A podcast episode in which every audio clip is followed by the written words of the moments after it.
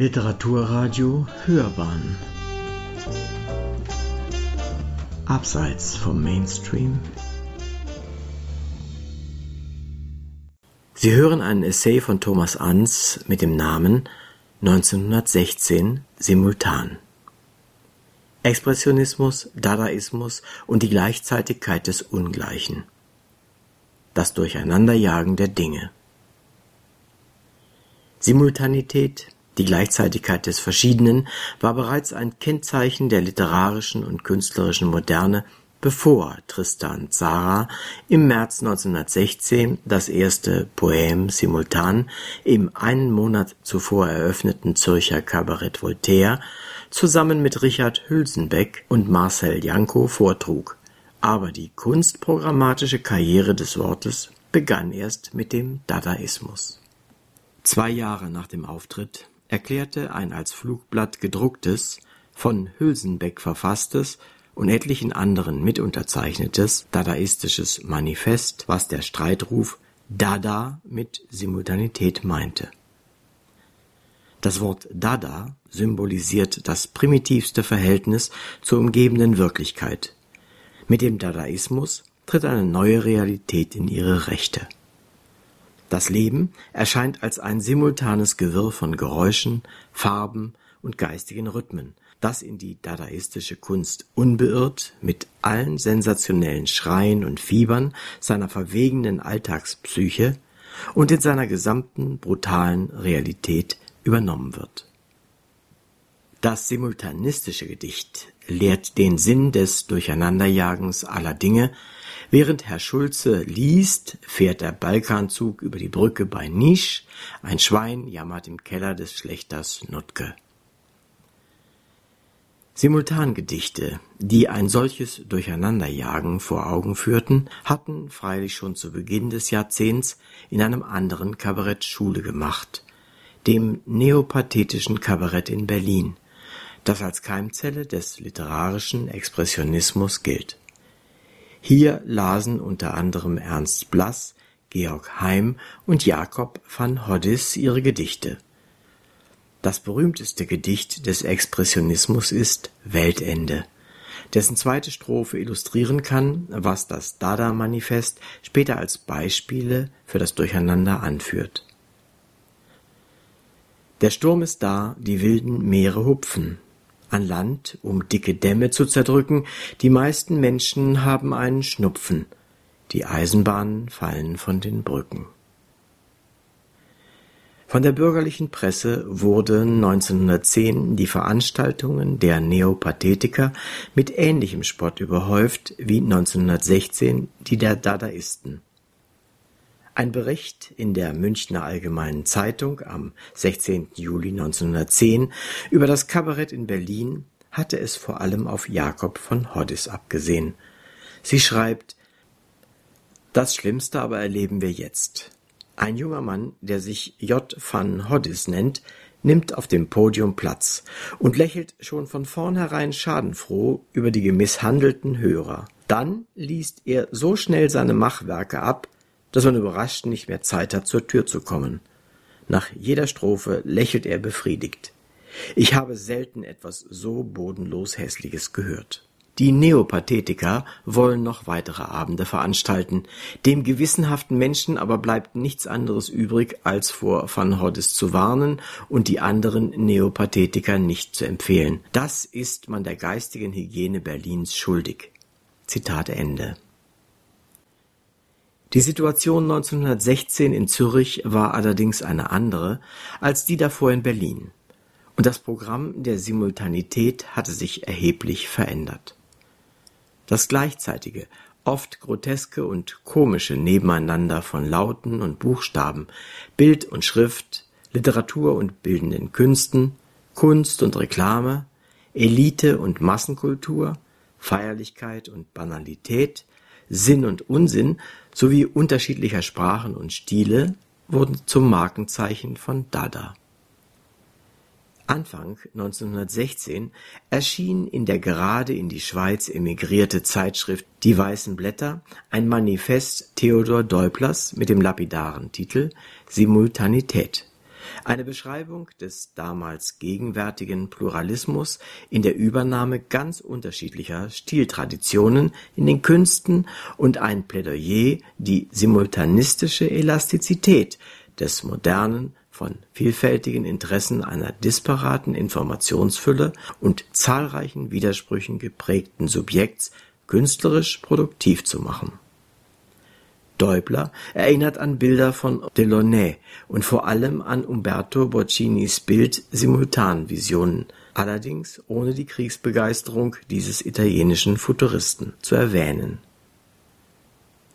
Zitat Es sollte eine Feier der Geschwindigkeit, des modernen Großstadtbetriebes, einen neuen Fieberzustand, erweckt durch die wissenschaftlichen Errungenschaften, zusammenfassend bezeichnen Simultanität, heißt es bald darauf in einem Futuristen-Manifest, ist die Bedingung, unter der die verschiedenen Elemente, die den Dynamismus ausmachen, in Erscheinung treten. Marinetti schrieb darauf eine Abhandlung über Simultanität in der Dichtung. Einen verbindlichen Namen für diese neue Kunst gäbe es noch nicht. So gleicht man den Eltern, die schon vor der Geburt des erwarteten Kindes streiten, welchen Namen es bekommen soll.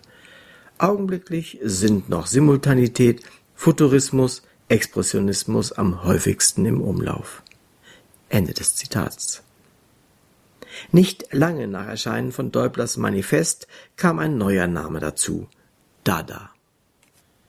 Die neutrale Schweiz avancierte während des Krieges zum internationalen Zufluchtort jener Intellektuellen, Künstler und Schriftsteller, die in den Krieg führenden Ländern Gegner des Krieges waren oder wurden das Jahr 1916, in dem die am 21. Februar mit einem Angriff deutscher Truppen begonnene und bis in den Dezember fortdauernde Schlacht um Verdun und die von Juli bis November geführte, an der Somme weit über eine Million Menschen das Leben kostete, war für viele, die bis dahin noch etwa vom Kriegsenthusiasmus im August 1914 an sich bewahrt hatten, ein Wendepunkt in ihrer Einstellung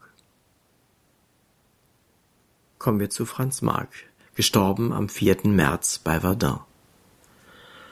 Franz Marc, der sofort nach Kriegsbeginn einberufen wurde und sich vom Krieg eine europäische Erneuerung der Kultur erhoffte, wurde am 4. März 1916 vor Verdun tödlich von Granatsplittern getroffen. Die expressionistische Zeitschrift Der Sturm veröffentlichte im April 1916 Sophie van Leers Gedicht auf den Tod Franz Marc. Der Atem welkt, die Stunden gehen gebückt. Blaue Tränen trösten das Leid. Das Wort schreit auf, die Klage jammert, Stunden bluten hin, sterben. Darüber stand ein längerer Essay Marx mit dem Titel Im Fegefeuer des Krieges. Der Nietzsche-Verehrer hatte ihn bereits 1914 geschrieben, mehrfach veröffentlicht und darin den Krieg noch als große Kraft revolutionärer Erneuerungen gefeiert. Hier heißt es Durch diesen großen Krieg wird mit vielem anderen, das sich zu Unrecht in unser zwanzigstes Jahrhundert hinübergerettet hat, auch die Pseudokunst ihr Ende finden, mit der sich der Deutsche bislang gutmütig zufrieden gegeben hat. Zitat Ende. Marx Einstellung zum Krieg begann sich aber bereits 1915 zu ändern. Und schon sein Essay von 1914, auf den die eben erschienene Franz-Marc-Biografie von Wilfried F. Schöller ausführlich und differenziert eingeht, entschied sich zumindest vom zeitgleich sehr viel weiter verbreiteten deutschnationalen Pathos der Kriegsbegeisterung erheblich. Er forderte wenn auch auf fragwürdige Weise, die Deutschen auf, gute Europäer zu werden. Zitat Soll der Krieg uns das bringen, was wir ersehnen, und das in einem Verhältnis zu unseren Opfern steht. So müssen wir Deutsche nichts leidenschaftlicher meiden als die Enge des Herzens und des nationalen Wollens. Sie verdürbe uns alles. Wer hat, dem wird gegeben. Nur mit dieser Devise werden wir auch geistig die Sieger bleiben und die ersten Europäer sein. Der kommende Typ des Europäers wird der deutsche Typ sein.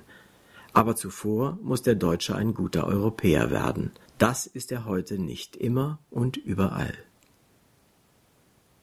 Franz Mark hatte sich im August 1914 zwar nicht als Kriegsfreiwilliger gemeldet, wie Schöllers fundierte Biografie richtigstellt, um eine deutsch-fromme Legende über ihn zu destruieren, aber anders als seine Frau, die Malerin Maria, geborene Frank, deren Einschätzung der Lage sehr viel klüger und sensibler war, bekundete er in seinen Kriegsbriefen mit nur wenigen Einschränkungen immer wieder seine Begeisterung über die reinigende Kraft der Ereignisse. Selbst der Tod seines engen Freundes August Macke am 26. September 1914 hinderte ihn nicht daran, dem Krieg einen positiven Sinn abzugewinnen. Aber die Zweifel nahmen zu. Schöller zitiert aus einem Brief Marx an seine Frau Ich verwinde Augusts Tod nicht. Wie viel ist uns allen verloren? Es ist wie ein Mord, ich komme gar nicht zu dem mir sonst ganz geläufigen Soldatenbegriff des Todes vor dem Feind und für die Gesamtheit. Ich leide schrecklich darunter. Zitat Ende. Verabschieden musste Marx sich schon vorher von Wassili Kandinsky, mit dem zusammen er 1911 die Künstlergemeinschaft Der Blaue Reiter initiiert hatte. Kandinsky floh 1914 zusammen mit Gabriele Münter gleich in den ersten Augusttagen in die Schweiz, bald darauf nach Russland. Am 24. Oktober schrieb Mark in einem Brief an den Freund, er habe das traurige Gefühl, dass dieser Krieg wie eine große Flut zwischen uns beiden strömt, die uns trennt. Der eine sieht dem anderen kaum am fernen Ufer. Alles Rufen ist vergeblich, vielleicht auch das Schreiben. In solcher Zeit wird jeder, er mag wollen oder nicht, in seine Nation zurückgerissen. Ich kämpfe in mir sehr dagegen an. Das gute Europäertum liegt meinem Herzen näher als das Deutschtum. Was Sie jetzt fühlen, weiß ich nicht. Ich selbst lebe in diesem Kriege. Ich sehe in ihm sogar den heilsamen, wenn auch grausamen Durchgang zu unseren Zielen. Er wird die Menschen nicht zurückwerfen, sondern Europa reinigen, bereit machen. Zitat Ende. Mitte Februar 1915 klagt Mark über den angegriffenen Zustand seiner Psyche. Schöller legt nahe, dass er unter Symptomen einer Kriegsneurose litt, die allerdings erst später so benannt worden seien, und entnimmt Marks Briefen aus dem Felde das gleichzeitige Nebeneinander konträrer Strebungen.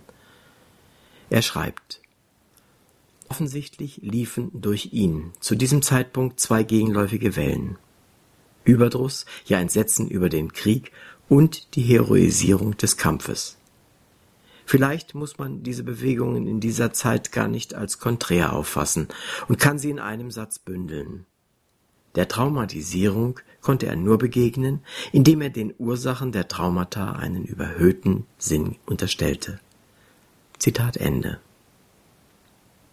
Ende Mai beschrieb Mark selbst in einem Brief nach Hause eine große Spaltung meines Wesens mit dem Satz Ich lebe eigentlich drei Leben nebeneinander. Die Simultanität der Gegensätze war eine Kriegserfahrung, die viele damals auch als Kämpfe erlebten, deren Schauplatz die eigene Psyche war, als Krisen, aus denen sie häufig unverändert hervorgingen. Der bekennende Europäer und Pazifist Stefan Zweig hat sie bei allen Unterschieden zu Franz Marc in ähnlicher Weise erlebt. Erst ab 1916 finden sich unter Zweigs Schriften keine kriegsbejahenden Äußerungen mehr. Erst mit dem Schweizer Aufenthalt artikulierte sich die humanistische, pazifistische Gesinnung, die bislang nur gelegentlich in Tagebüchern und Privatbriefen zum Ausdruck gekommen war, auch öffentlich. Ein Fronturlaub im November 2015 habe Mark geradezu einen pazifistischen Schub verpasst, glaubt Schöller, den konsultierten Dokumenten entnehmen zu können, und zitiert einen Satz Marx, in dem so skeptische Worte stehen wie diese. Der Krieg hat sich selbst längst überdauert und ist sinnlos geworden. Auch die Opfer, die er fordert, sind sinnlos geworden.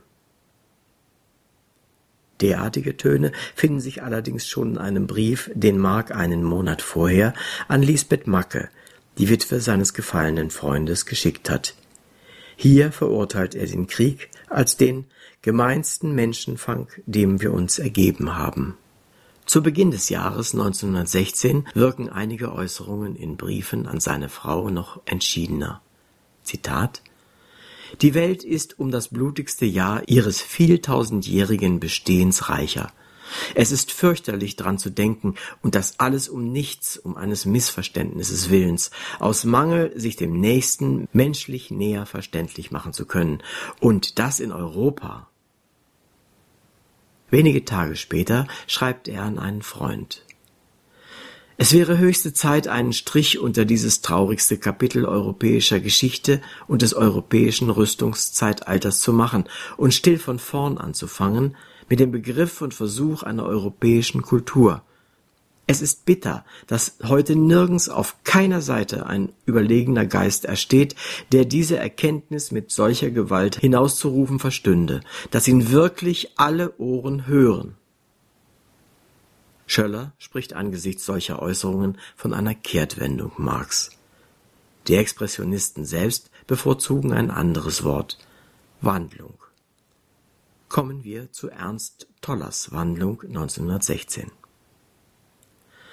Ernst Tollers erstes Drama, Die Wandlung, mit dem Untertitel Das Ringen eines Menschen, uraufgeführt Ende September 1919 in Berlin, aber zu weiten Teilen bereits 1917 geschrieben, setzt in sechs Stationen die Entwicklung eines Kolonialkriegers und eines Künstlers in Szene, der sich in seiner Isolation und Einsamkeit vom Kampf erhoffte, uns alle einen wird, doch von der Kriegsrealität eines Besseren belehrt wird und am Ende zur Revolution aufruft. Die Ähnlichkeiten zu Tollers eigener Wandlung vom Kriegsfreiwilligen zum engagierten Pazifisten im und nach dem Kriegsjahr 1916 sind offensichtlich. Grundlage für die Forschung über Ernst Toller, auch über seine Entwicklung in dieser Zeit, ist inzwischen die seit 2015 vollständig vorliegende kritische Ausgabe seiner sämtlichen Werke, eine von zahlreichen ausgewiesenen Toller-Kennern und Kennerinnen mit vorbildlicher Gründlichkeit edierte und umfassend kommentierte Präsentation seiner Dramen, Gedichte, autobiografischen Erzählwerke, Hörspiel- und Filmtexte, publizistischen Schriften und Reden in einem der sechs Bände sind neben Interviews, die mit Toller geführt wurden, auch alle überlieferten Verhörprotokolle abgedruckt, die von diversen Behörden nach den Verhaftungen des Revolutionärs 1918 und 1919 aufgezeichnet wurden. Das erste Protokoll vom 4. Februar 1918, gleich nach Tollers Beteiligung an dem Friedensstreik der Krupparbeiter in München und seiner anschließenden Verhaftung aufgezeichnet, enthält einleitend folgende Angaben zur Person während der Kriegszeit. Sie betreffen vor allem das Jahr 1916. Am 9.8.14 als Kriegsfreiwilliger beim Ersatzbataillon 1 Bayerische Fußartillerieregiments eingetreten, Ende März 1915 zu einem Landsturmartilleriezug ins Feld abgestellt, Anfang April 1916 zum Ersatzbataillon zu anderweitiger Verwendung zurückversetzt, sodann wegen Nervosität unter anderem im Lazarett Könighofen bei Straßburg und im Sanatorium des Dr. Marcuse in Ebenhausen, seit Oktober 1916 beurlaubt. Angeblich seit 5.1.17 aus dem Heeresdienst entlassen und der Kontrolle des Bezirkskommandos München I unterstellt Angeblicher Entlassungsgrund: Herzbeschwerden, Nervenleiden und Krampfadernerweiterung. Seit 3.2.1918 zur zweiten Ersatzabteilung erstes Bayerisches Feldartillerieregiment unter Widerrufung der Zurückstellung bis zum 1.4.1918 wieder eingezogen, auf Anordnung des militärischen Vorgesetzten in vorläufiger Sicherheitshaft. Tollers Autobiografie Eine Jugend in Deutschland 1933 in Amsterdam erschienen mit einem Vorwort, das auf den Tag der Verbrennung meiner Bücher in Deutschland datiert ist und gleich zu Beginn erklärt, dass der Autor hier nicht nur von seiner eigenen Jugend erzählt, sondern der Jugend einer Generation und einem Stück Zeitgeschichte dazu, hält sich längst nicht so genau an die Fakten wie das Verhörprotokoll. Die kritische Ausgabe leistet bei Bedarf aber für eine Rekonstruktion der realgeschichtlichen Kontexte wertvolle Orientierungshilfe. Für die Wandlung vieler Schriftsteller und Künstler dieser Generation von der nationalen Kriegsbegeisterung zur internationalen Kriegsgegnerschaft und zum Pazifismus war der Werdegang Ernst Tollers vielleicht typisch. Gerade auch die jüdischen Intellektuellen sahen sich durch ihre begeisterte Teilnahme am Krieg mit einem Male in das Volk der Deutschen integriert. Das ausführliche und instruktive Nachwort der kritischen Ausgabe zu dem Drama Die Wandlung verweist auf den ursprünglich für das Stück geplanten Titel Der Entwurzelte und auf den Wunsch nach Zugehörigkeit zum Vaterland, der in der ersten Dramahälfte für den Protagonisten handlungsbestimmend ist, dann aber auch mit einer Anspielung auf das Ahasver-Motiv vom Stück als Illusion vorgeführt wird. Tollers Autobiografie schildert die anfänglichen Integrationshoffnungen, die der Krieg weckte. Ja, wir leben in einem Rausch des Gefühls, die Worte Deutschland, Vaterland, Krieg haben magische Kraft. Wenn wir sie aussprechen, verflüchtigen sie sich nicht. Sie schweben in der Luft, kreisen um sich selbst, entzünden sich und uns. Die Parolen des Kaisers verfehlen auch auf ihn nicht ihre Wirkung. So sagt er, der Kaiser kennt keine Parteien mehr. Hier steht es schwarz auf weiß. Das Land keine Rassen mehr. Alle sprechen eine Sprache. Alle verteidigen eine Mutter. Deutschland. Bald jedoch bemerkten diese jungen Schriftsteller, dass die neue Realität der Materialschlachten und das Massensterben an der Front nicht mehr mit den überlieferten Kriegs- und Heldenklischees übereinstimmen. Mit typisch expressionistischem Pathos beschreibt Toller rückblickend sein Wandlungserlebnis. Ich stehe im Graben, mit dem Pickel schürfe ich die Erde. Die stählerne Spitze bleibt hängen. Ich zerre, und ziehe sie mit einem Ruck heraus. An ihr hängt ein schleimiger Knoten, und wie ich mich beuge, sehe ich, es ist menschliches Gedärm. Ein toter Mensch liegt hier begraben. Ein toter Mensch. Warum halte ich inne? Warum zwingen diese Worte zum Verweilen? Warum pressen sie mein Hirn mit der Gewalt eines Schraubstocks? Warum schnüren sie mir die Kehle zu und das Herz ab? Drei Worte, wie irgendwelche drei anderen. Ein toter Mensch. Ich will endlich diese drei Worte vergessen. Was ist nur an diesen Worten? Warum übermächtigen und überwältigen sie mich? Und plötzlich, als teile sich die Finsternis vom Licht, das Wort vom Sinn, erfasse ich die einfache Wahrheit Mensch, die ich vergessen hatte, die vergraben und verschüttet lag, die Gemeinsamkeit, das eine und Einende ein toter Mensch, nicht ein toter Franzose, nicht ein toter Deutscher, ein toter Mensch. Alle diese Toten sind Menschen. Alle diese Toten haben geatmet wie ich. Alle diese Toten hatten einen Vater, eine Mutter, Frauen, die sie liebten, ein Stück Land, in dem sie wurzelten, Gesichter, die von ihren Freunden und ihren Leiden sagten, Augen, die das Licht sahen und den Himmel. In dieser Stunde weiß ich, dass ich blind war, weil ich mich geblendet hatte. In dieser Stunde weiß ich endlich, dass alle diese Toten Franzosen und Deutsche Brüder waren und dass ich ihr Bruder bin. Zitat Ende. Eine genauere Datierung dieses Wandlungserlebnisses hält der Autor nicht für nötig. Sie ist auch nicht sonderlich wichtig, aber es gibt einen Anhaltspunkt, der sich beim Lesen heute mit Hilfe des Stellenkommentars in der kritischen Ausgabe konkretisieren lässt. Vier Absätze vor dem zitierten Wandlungserlebnis steht der Satz Ich bin Unteroffizier geworden. Die Beförderung sei am 16. März 1916 erfolgt, informiert der Kommentar. Demnach situiert die Autobiografie das Wandlungserlebnis in der Zeit der Schlacht um Verdun. Das nächste Kapitel der Autobiografie mit der Überschrift Ich will den Krieg vergessen, das von der Studienzeit an der Universität München im Jahr 1917 erzählt und von der Unmöglichkeit des Vergessens, endet denn auch mit dem Satz Mein Freund ist gefallen vor Verdun.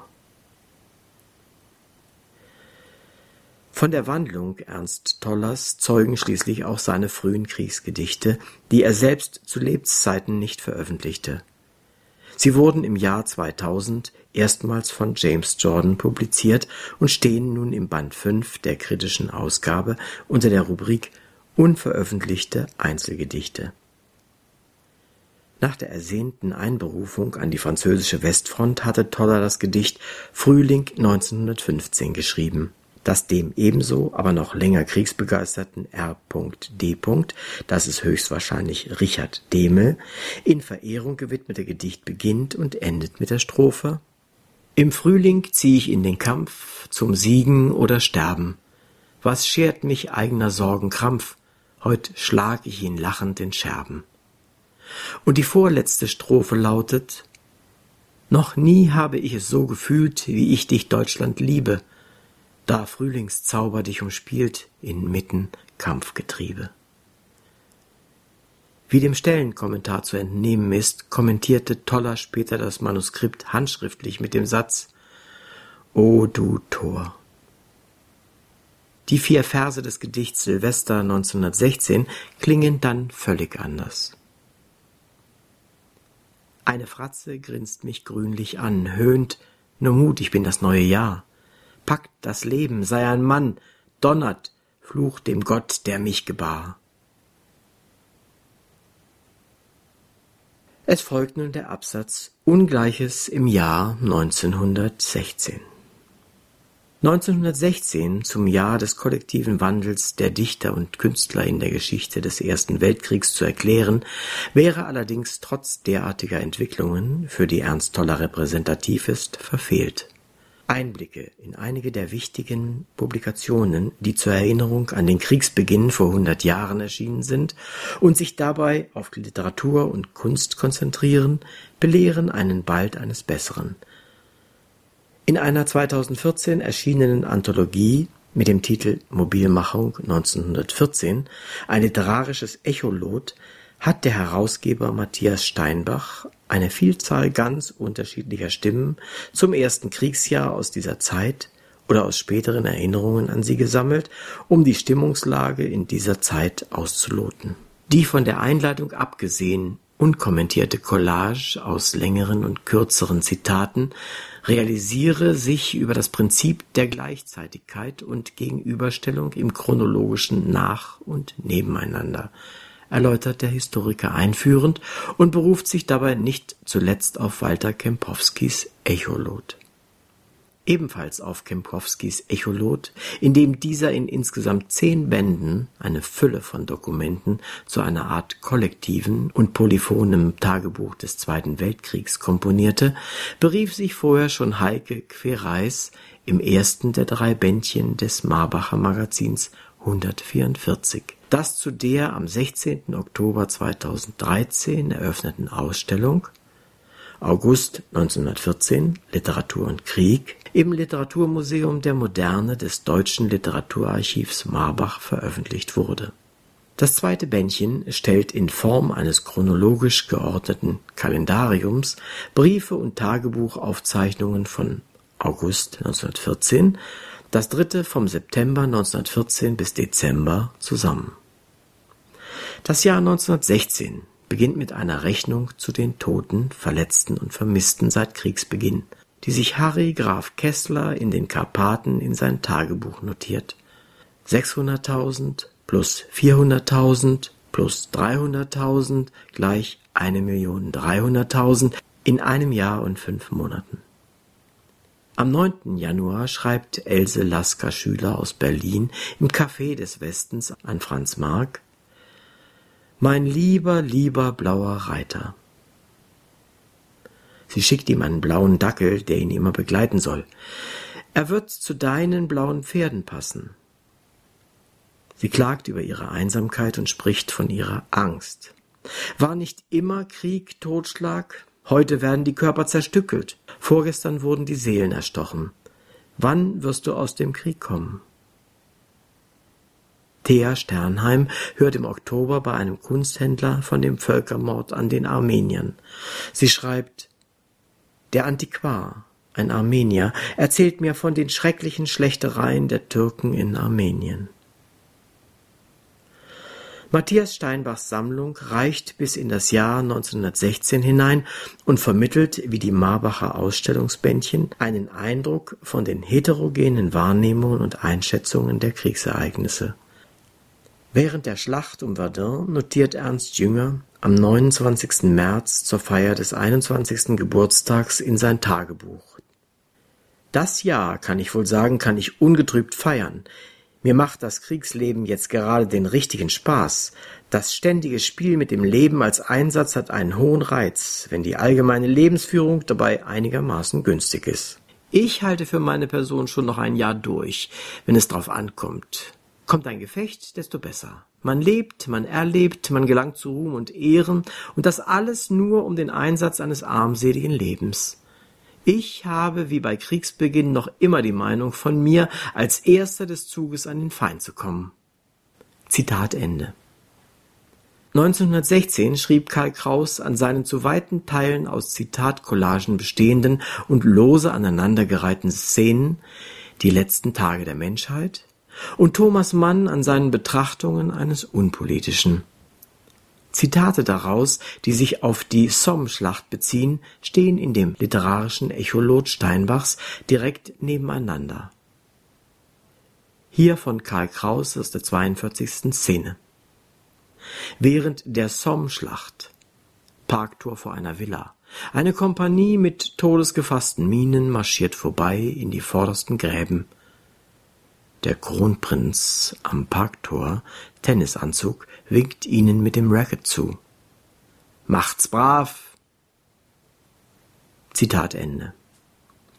Thomas Mann wiederum erinnert in seinen Betrachtungen verächtlich an jene kosmopolitische Zivilisation, welche gegen Ende der Friedenszeit hauptsächlich die Form einer allgemeinen Tanzwut, eines maniakalischen Kults exotischer Geschlechtstänze angenommen hatte.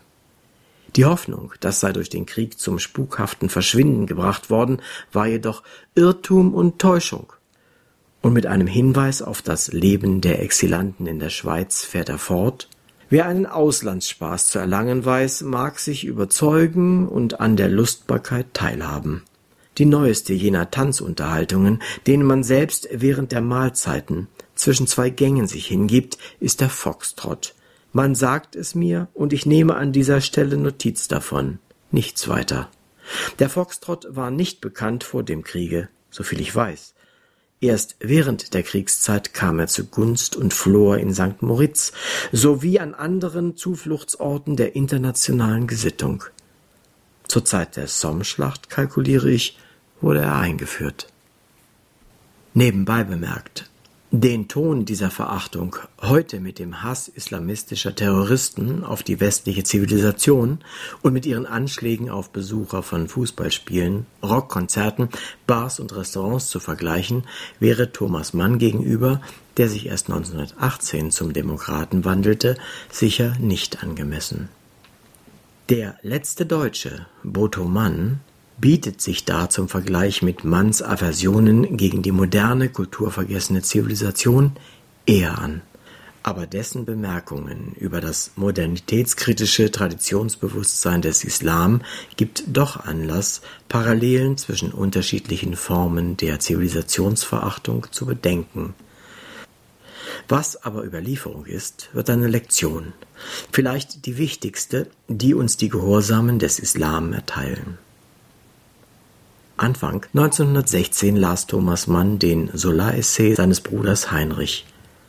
Er war im November 1915 in den Weißen Blättern erschienen und in der Identifikation mit dem Prototyp des engagierten, kritischen Intellektuellen Emile Zola ein pro-französischer Angriff nicht nur auf die Kriegspolitik des wilhelminischen Staates, sondern auch auf die nur scheinbar unpolitischen Positionen des Bruders.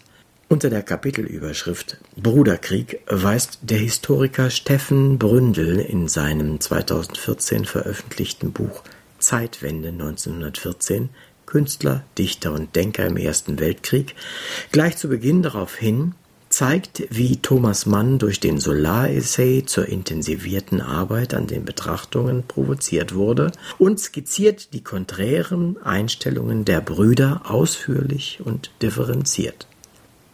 Sie sind dabei nur ein Beispiel für etliche andere Konflikte, die im Verlauf des Krieges zwischen Persönlichkeiten und Gruppierungen, die sich eigentlich nahestanden, ausgetragen wurden.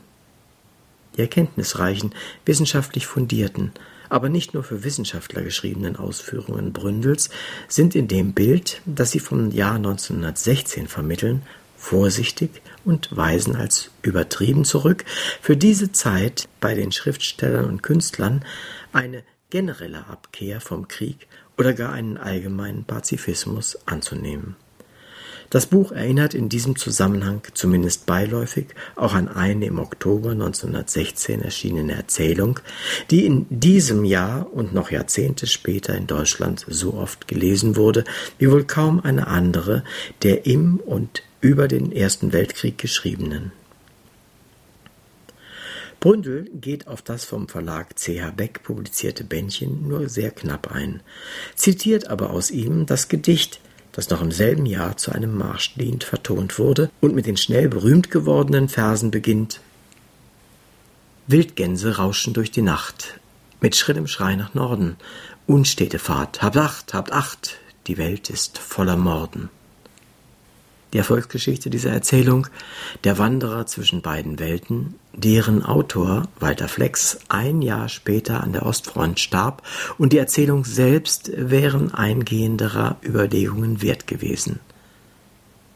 Ein Kriegserlebnis lautet der Untertitel und die Art, wie Flex über dieses Erlebnis erzählt, nämlich über den traumatischen Verlust seines Freundes an der Front, dem die Erzählung gewidmet ist, konnte ganz gegensätzliche Einstellung, auch kriegskritische, bestätigen. Resignative Trauer oder Empörung über die Ursachen des Todes waren beim Lesen dieses Textes durchaus möglich. Der oben zitierte Satz von Toller Mein Freund ist gefallen vor Verdun könnte eine Anspielung auf die Erzählung sein. Dass Wildgänse rauschen durch die Nacht später sogar in Konzentrationslagern gesungen wurde, ist symptomatisch für die Doppelbödigkeit des Gedichts. Die genaue Lektüre des Textes zeigt allerdings, dass das über den Verlust hinweg tröstende, sinngebende Gefühlsklischee, dass hier ein Freund heldenhaft für das Vaterland und die Volksgemeinschaft gestorben ist, den Emotionalisierungsabsichten des Autors näher stand. Kommen wir jetzt zum Punkt Abstraktion und Gegenständlichkeit, der Zeuge Otto Dix. Die brutale Realität des Kriegsgeschehens wird bei Flex weitgehend übergangen oder ästhetisierend beschönigt. Der 1916 in Fortsetzungen erschienene Kriegsroman Le Feu von Henri Barbusse, dessen Erfolge in Frankreich den der Erzählung von Flex noch übertraf, war ihr näher und wurde deshalb später als ein pazifistisches Werk rezipiert, was er allenfalls mit erheblichen Einschränkungen war. Der Kunsthistoriker Dietrich Schubert, schon lange ein Experte auf dem Gebiet expressionistischer Malerei und auch im Bereich der damaligen Literatur ungemein belesen, veröffentlichte 2013 das reich und eindrucksvoll bebilderte Buch Künstler im Trommelfeuer des Krieges 1914 bis 1918. Neben Otto Dix macht er dort Henri Barbusse mit Le Feu und den Kriegsbriefen zum Schwerpunkt seiner Darstellungen. Er ordnet sie beide dem Realismus oder auch Verismus und damit in eigenwilliger Begrifflichkeit einer Existenzkunst repräsentiert auch durch Ludwig Meitner, Willi Jeckel, Max Beckmann, zu, zu der er die Formkunst Kandinsky, Molzahn, Morgner abgrenzt. Ein Gegensatz, welcher sich durchs ganze Jahrhundert ziehen wird. Schuberts Sympathie gilt dabei der kriegskritischen und realistischen Existenzkunst, und mit wiederholter Berufung auf eine Rede, die der Kunsthistoriker Richard Hamann im Januar 1917 in der Aula der Universität Marburg über Krieg und Kunst gehalten und wenig später veröffentlicht hatte, betont er, die Avantgarden des Kubismus und der progressiven Abstraktion. Braque, Delaunay, Marc, Kandinsky, Klee, Morgner, Villon, Boccioni, Cara versagten angesichts des Krieges.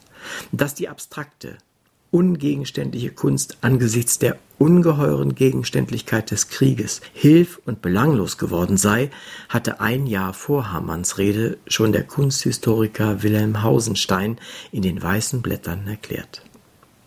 Der Protagonist und Gegenspieler zur Formkunst ist in Schuberts Darstellung Otto Dix. Keiner habe seine Kriegserlebnisse derart vielgestaltig, veristisch bzw. realistisch, teils abschreckend und umfassend festgehalten wie er. Darin liege die überragende Bedeutung der Darstellung des Zeugen Otto Dix.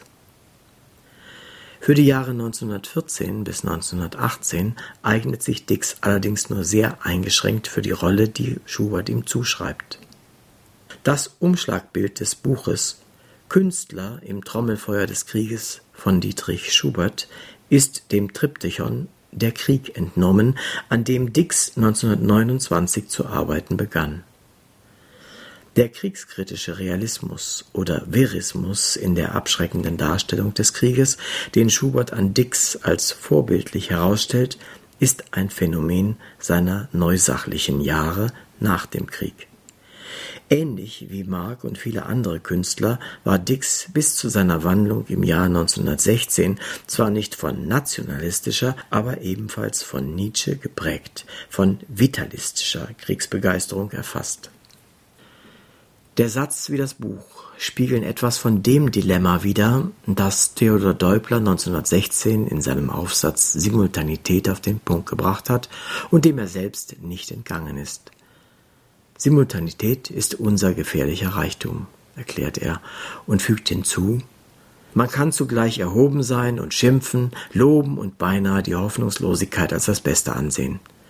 Die simultanistische Überfülle von Gelerntem, nur flüchtig Aneigenbarem, führt zu Abstraktionen, nervischen Erkenntlichkeitszeichen, mehr als zu erschöpfendem Wissen, eingeweiht sein. Wir tragen ganze Namensregister herum, auch lieber auf den Tastorganen als im Großhirn. Hinter jedem Namen eine Wichtigkeit, oft ganz winzig, aber doch stenogrammatisch in uns eingesetzt, versponnen. Sie hörten den Essay 1916 simultan. Expressionismus, Dadaismus und Gleichzeitigkeit des Ungleichen. Das Durcheinanderjagen der Dinge von Thomas Anz. Der Sprecher war Uwe Kulnig.